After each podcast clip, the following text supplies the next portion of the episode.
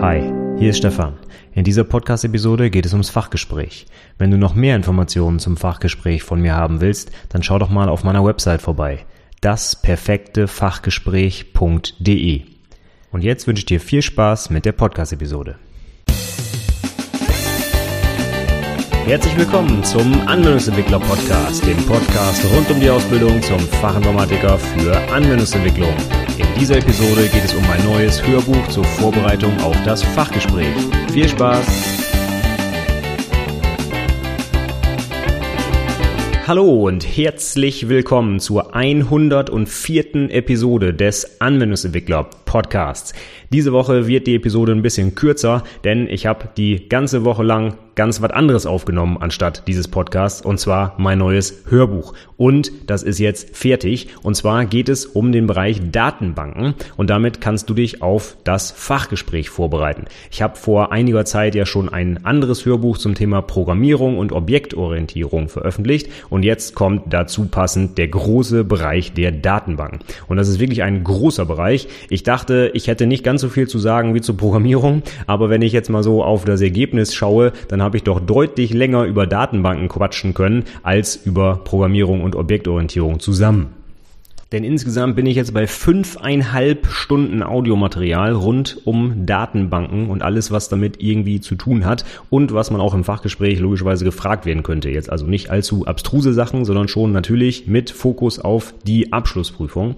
Und zusätzlich habe ich auch nochmal das Intro überarbeitet, denn ich habe ganz äh, zu Beginn auch bei meinem ersten Hörbuch so ein bisschen locker was erzählt zur Beantwortung der Fragen im Fachgespräch. Also wie sollte man darauf reagieren, wenn man zum Beispiel irgendwie, was weiß ich, einen Kopf Kopfnicken oder ein Kopfschütteln von den Prüfern bekommt oder immer unterbrochen wird oder wie antworte ich auf so völlig allgemeine Fragen wie zum Beispiel, was ist denn die Objektorientierung?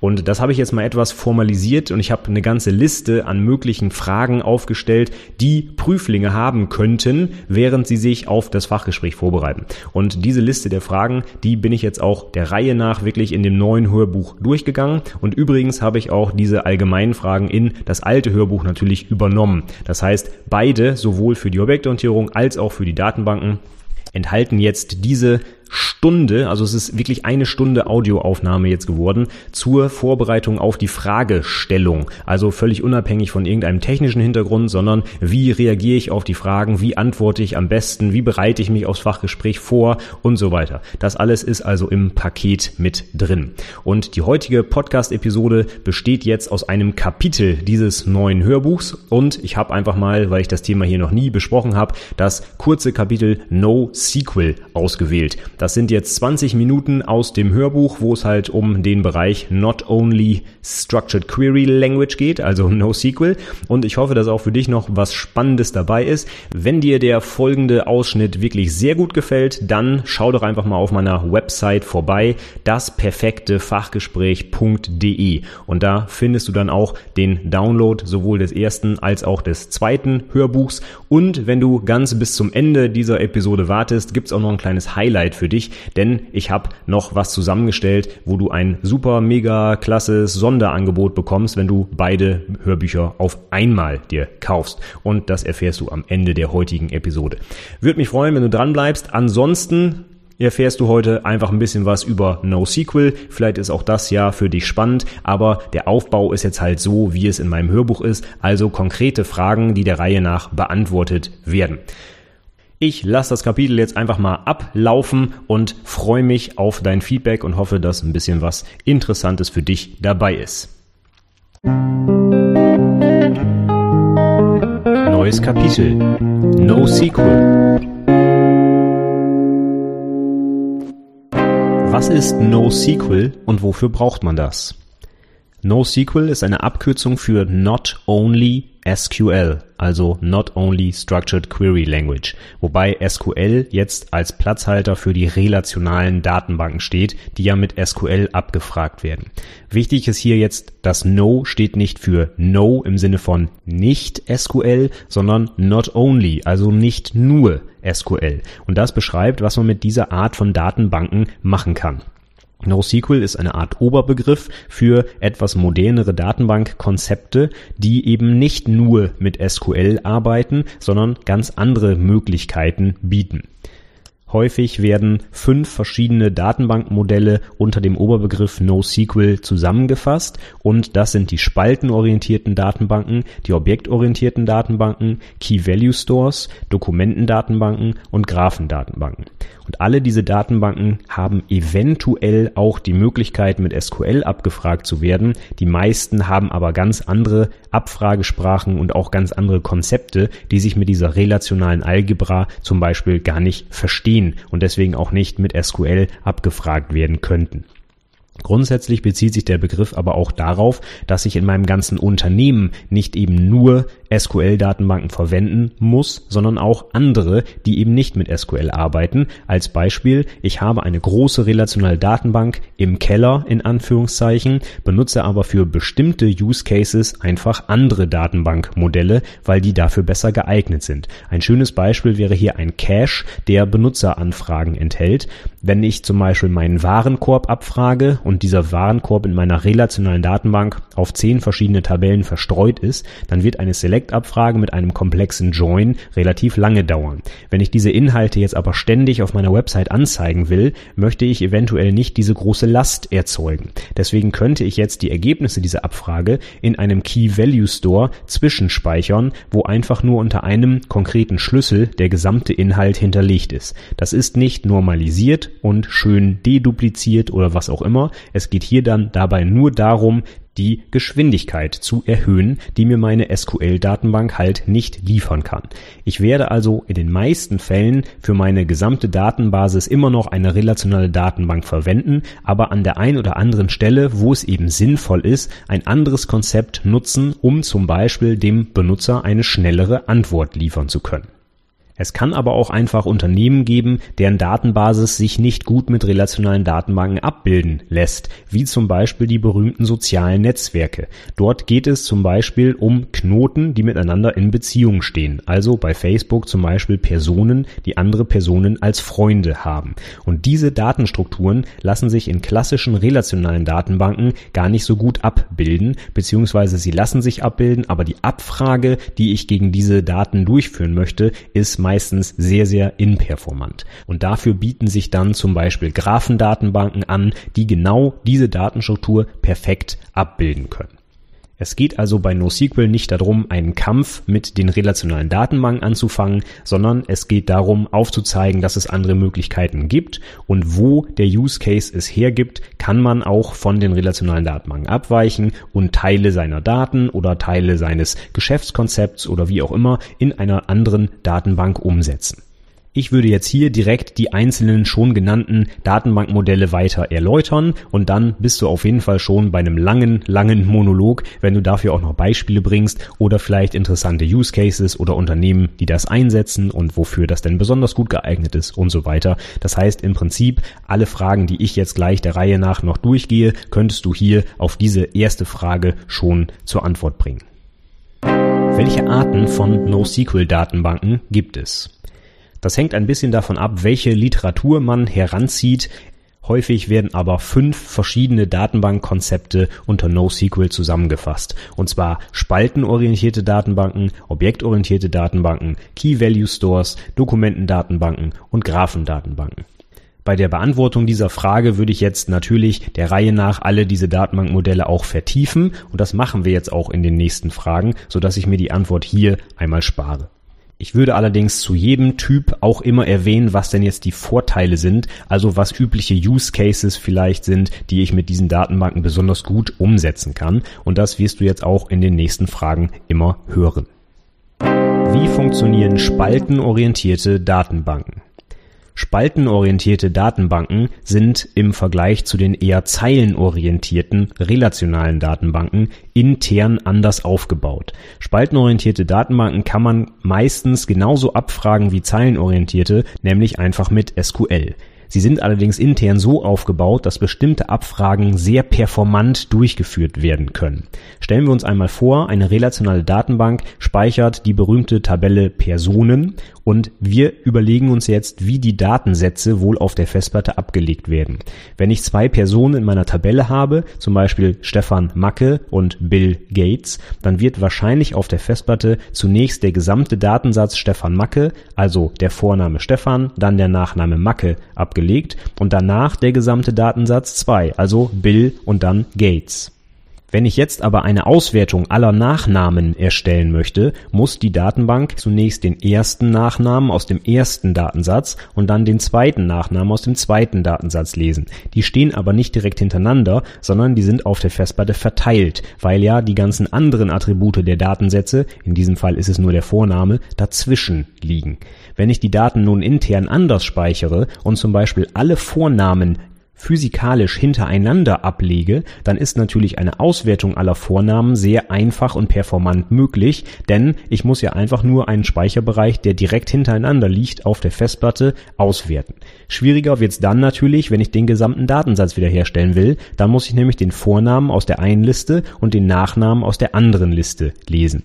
Je nachdem, was ich also mit meinen Daten machen möchte, bietet es sich an, die Sachen entweder zeilenweise oder spaltenweise zu speichern in einem Data Warehouse, wo ich zum Beispiel viele Durchschnittswerte oder Maxima oder sonstige Sachen suche, bietet es sich vielleicht an, die Sachen eher spaltenweise abzulegen. Denn bei den Artikeln interessiert mich wahrscheinlich bei einer Auswertung herzlich wenig der Name, sondern vielmehr der Preis. Und wenn ich jetzt die Durchschnittspreise ermitteln möchte, dann ist es ja viel einfacher, wenn ich alle Preise direkt hintereinander lesen kann, anstatt bei 7000 Artikeln jeweils die Spalte Preis auszulesen.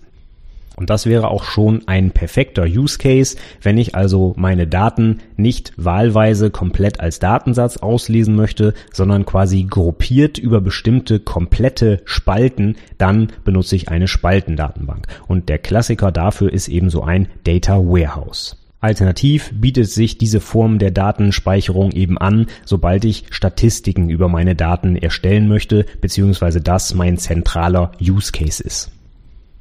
Wie funktionieren objektorientierte Datenbanken? Objektorientierte Datenbanken speichern ihre Daten analog zur Objektorientierung, also dem bekannten Vorgehensmodell bei der Programmierung. Die Vorteile sind, dass der sogenannte Impedance Mismatch wegfällt, das heißt die Abbildung der objektorientierten Welt auf die relationale Welt. Beispiel Objektorientierung kennt keine Fremdschlüssel, relationale Datenbanken benötigen diese aber. Wenn ich die Daten jetzt in der Datenbank ablege oder daraus lesen möchte, muss ich immer diese Übersetzung machen. Ich muss also aus den Fremdschlüsseln Objektreferenzen machen und umgekehrt. Und eine objektorientierte Datenbank verhindert das, indem sie direkt die Referenzen ablegt und gar nicht in Fremdschlüssel übersetzt. Das heißt, im Gegensatz zur relationalen Datenbank habe ich keinen Unterschied in beiden beiden Datenmodellen, sondern die Objekte aus meiner objektorientierten Programmiersprache können eins zu eins in der Datenbank abgelegt werden, sodass ich es als Entwickler deutlich einfacher habe. Ich muss mich nicht mehr damit auseinandersetzen, wie die Kardinalitäten aussehen und irgendwelche Übersetzungsmechanismen schaffen, sondern die Datenbank übernimmt das einfach für mich und ich kann meinen Objektbaum persistieren und wieder aus der Datenbank auslesen, ohne irgendein Hin und Her Gemappe. Diese Datenbanken bieten sich logischerweise dann an, wenn ich auch objektorientiert programmiere. Wenn ich andere Paradigmen nutze, wie die funktionale Programmierung oder die prozedurale, dann habe ich natürlich nichts gewonnen, weil die objektorientierten Vorteile dann ja wegfallen, weil meine Sprache sie gar nicht anbietet. Aber wenn ich objektorientiert entwickle, dann spare ich mir viel Arbeit, weil dieses Mapping zur relationalen Ablage der Daten wegfällt und ich kann überspitzt gesagt mit einer Zeile Code meinen gesamten Objektbaum in der Datenbank ablegen bzw. ihn dort wieder auslesen. Wie funktionieren Key Value Stores? Key Value Stores verhalten sich im Prinzip wie eine riesengroße Hashmap, beziehungsweise aus .NET vielleicht bekannt ein Dictionary. Es geht hier wirklich um eine Ansammlung von Schlüsselwertpaaren und die werden möglichst effizient abgelegt, sodass ich unter Angabe des Schlüssels direkt auf den entsprechend dort hinterlegten Wert zugreifen kann.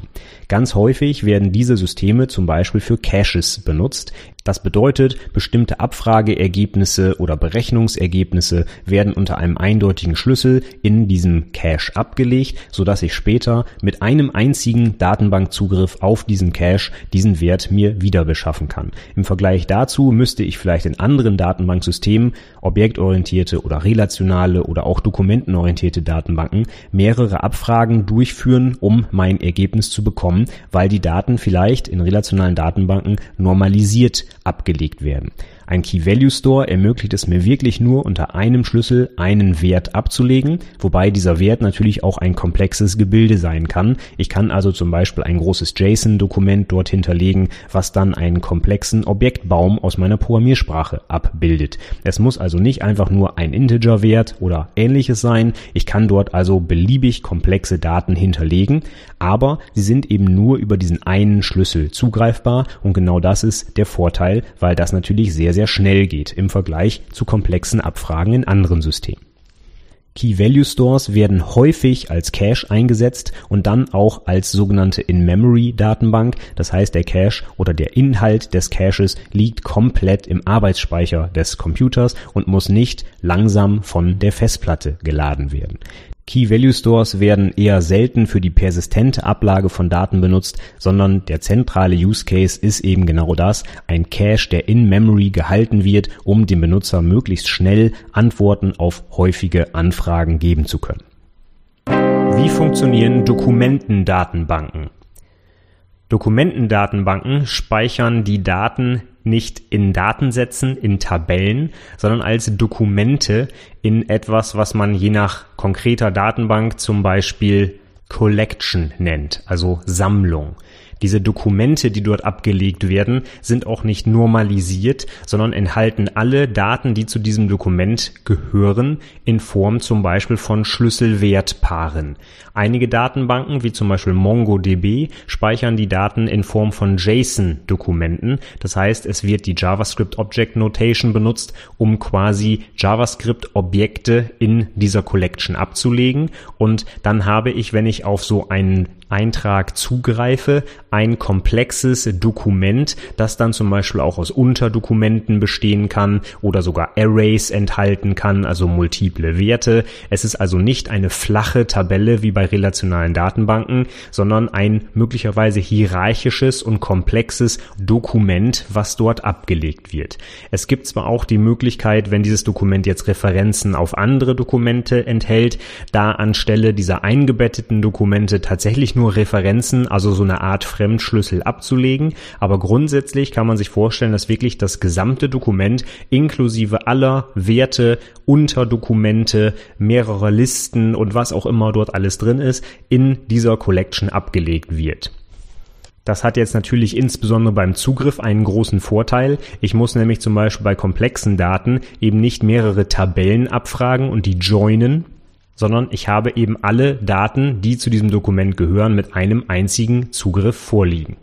Des Weiteren müssen die Dokumente in einer Collection nicht immer einem Schema entsprechen. Sie können also durchaus auch unterschiedliche Attribute haben. Das heißt, wenn wir uns eine Collection vom Typ Person vorstellen, dann kann es durchaus sein, dass nur einige dieser Personen einen Vornamen haben, andere haben dafür aber vielleicht sogar ein Mittelinitial, andere haben ihre Hobbys abgelegt, aber alle haben zum Beispiel einen Nachnamen. Und all das ist nicht irgendwo festgelegt, sondern die Collection kann das quasi dynamisch handhaben. Und trotzdem kann man über diese ganzen verschiedenen Dokumente nachher zum Beispiel suchen oder man kann sogar einen Index darauf legen, wenn man nach bestimmten Attributen suchen möchte und so weiter. Daher werden Dokumentendatenbanken auch sehr gerne beim Rapid Prototyping eingesetzt. Das heißt, wenn ich noch nicht ganz sicher weiß, wie meine Datenbankstruktur letztendlich aussehen wird, kann ich mit Dokumentendatenbanken, ohne großartig statisch an der Datenbank herum experimentieren zu müssen, einfach Attribute hinzufügen, umbenennen, wegnehmen, ohne dass ich immer den Overhead habe, die Datenbank anpassen zu müssen. Außerdem hatte ich schon gesagt, dass viele dokumentenorientierte Datenbanken, wie zum Beispiel ein berühmter Vertreter, die MongoDB, die Daten im JSON-Format ablegen. Das heißt, ich kann insbesondere mit JavaScript sehr gut auf diese Daten zugreifen, denn ich brauche im Zweifel nur eine Zeile Code, um ein Dokument aus der dokumentenorientierten Datenbank auszulesen und ich habe dann sofort ein echtes JavaScript-Objekt, mit dem ich dann in meiner Programmiersprache eben weiterarbeiten kann. Wie funktionieren Graphendatenbanken? Graphendatenbanken speichern die enthaltenen Daten in Form von Graphen.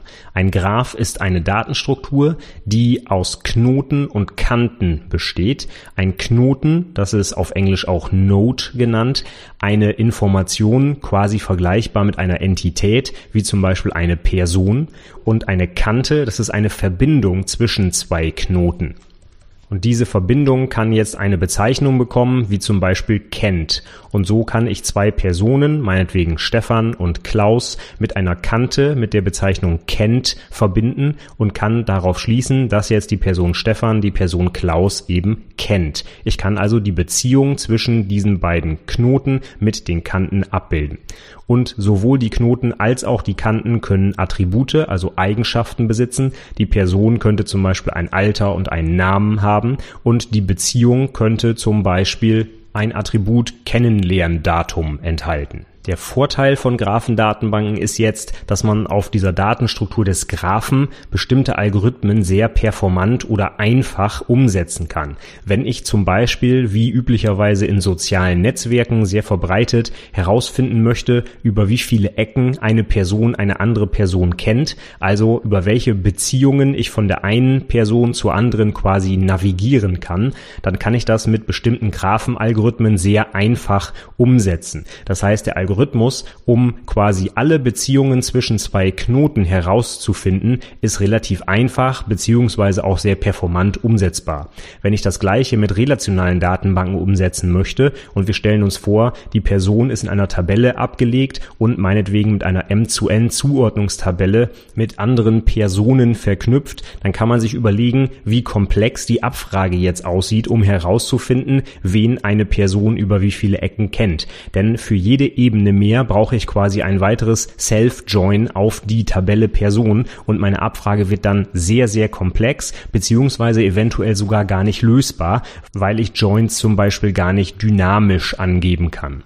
Jetzt ist die Frage, welche Daten kann man denn in so einer Graphendatenbank gut ablegen? Das sind hauptsächlich die Daten, die eben in irgend so einer Beziehung stehen, die man als Graph modellieren kann. Klassisches Beispiel sind eben die sozialen Netzwerke, wo Knoten sich über bestimmte Beziehungen irgendwie verbinden lassen. Man kann aber auch klassische betriebswirtschaftliche Probleme damit abbilden, wie zum Beispiel in einem Navigationssystem, welche Stadt ist mit welcher anderen Stadt verbunden oder eine technische Fertigungsanlage, wo vielleicht Lackierstationen mit Transportbändern untereinander verbunden sind. Sobald ich in meiner Datenstruktur eben die Form eines Graphens nutzen kann, kann ich, um diese Daten abzulegen, eine Graphendatenbank nutzen und habe dann eben die Vorteile, die mir diese Graphenalgorithmen bieten.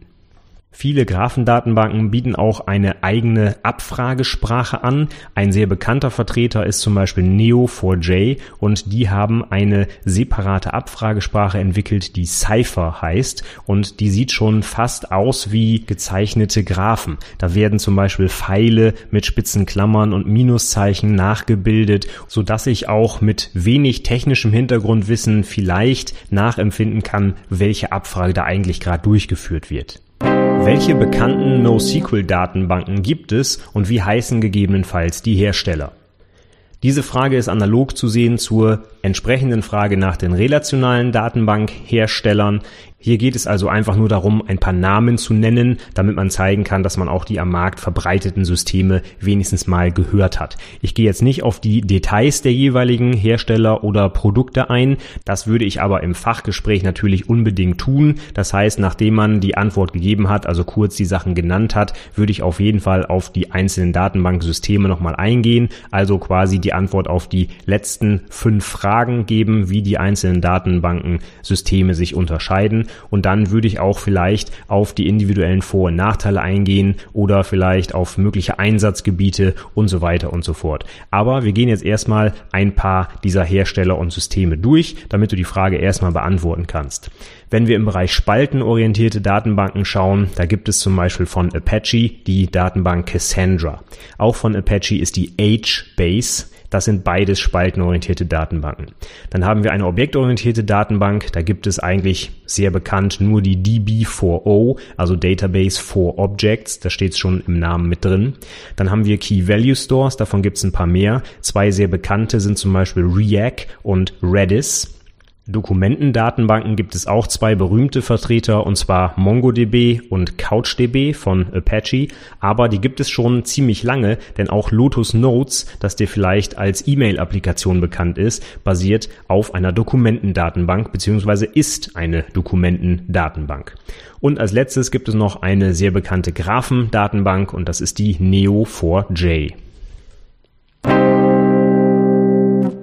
Ja, das war's zum Thema NoSQL. Das sind die Fragen, die ich in dem entsprechenden Kapitel meines Hörbuchs für dich beantwortet habe. Das war jetzt für dich natürlich komplett kostenfrei. Du hast es ja gerade schon gehört, ja.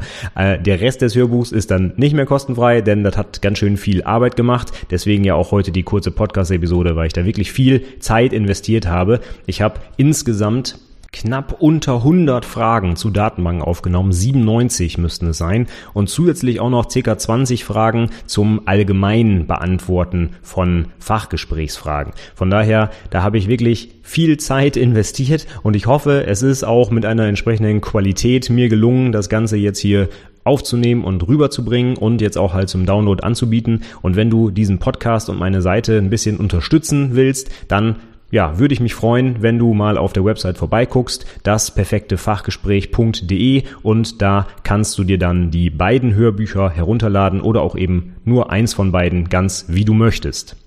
Und ich hatte ja versprochen, dass es ein besonderes kleines Feature für dich gibt als treuen Podcast-Hörer, wie ich hoffe. Ich hoffe, dass das ja heute jetzt nicht deine erste Episode ist, aber mir ist auch egal. Du kriegst trotzdem den Rabatt, den ich dir jetzt vorschlage. Und zwar kosten die Hörbücher einzeln jeweils 19,99 und ich verkaufe beide zusammen, aber auch im Paketpreis für 29,99.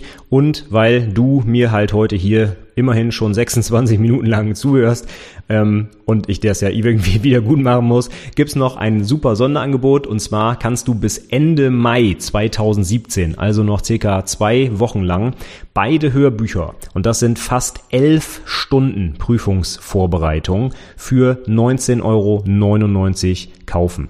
Also die allgemeinen Tipps zur Beantwortung der Fragen, das komplette Hörbuch zur Programmierung und Objektorientierung und die neuen fünfeinhalb Stunden zum Bereich Datenbanken bekommst du für 19,99, aber nur noch bis zum 31.05.2017. Damit du diesen Nachlass bekommst, musst du allerdings einen Rabattcode eingeben bei der Bestellung und dieser Rabattcode lautet Datenbanken mit großem D bitte.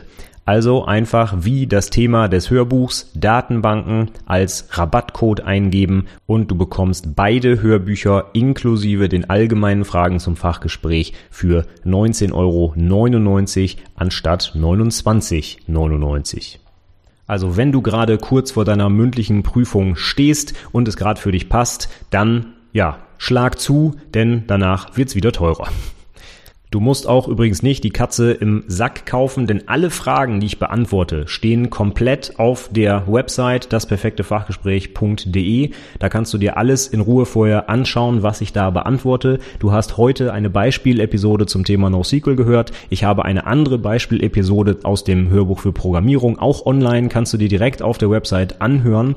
Und als letztes, wenn du dir das Buch kaufst, bekommst du sogar ein 14-tägiges Rückgaberecht. Du kannst also ohne Angabe irgendwelcher Gründe das Ding zurückgeben, wenn es dir dann doch nicht gefällt. Wäre sehr schade, denn wie gesagt, damit finanziere ich hier die Website und den kostenfreien Podcast für alle Prüflinge da draußen. Von daher wäre es schön, wenn du mich da irgendwie unterstützen würdest. Aber wenn du meinst, ich erzähle wirklich nur Müll und es hilft dir nicht weiter, dann kannst du auch ohne ja, irgendwas befürchten zu müssen, das Ding einfach wieder zurückgeben. Und das sind auch wirklich nur ein paar Klicks. Es ist also kein Riesenaufwand.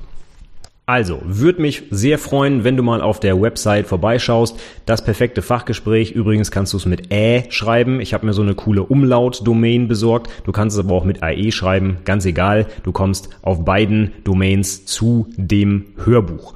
Ja, das würde mich freuen, wenn du einfach mal vorbeischaust. Ähm, und natürlich würde es mich noch mehr freuen, wenn du mich hier irgendwie unterstützt. Und ich kann dich aber ja auch unterstützen. Denn wie gesagt, es ist ja jetzt einfach nicht zum Spaß, sondern es sind wirklich insgesamt über 200 Fragen, die im Fachgespräch gestellt werden könnten und eine mögliche Antwort darauf mit Erklärung, warum man das so erklären sollte und nicht anders. Also ich denke, es ist wirklich eine sehr gute Vorbereitung aufs Fachgespräch und wenn du da noch Unterstützung brauchst, ja, dann schau doch einfach mal vorbei und besorg dir vielleicht das Hörbuch.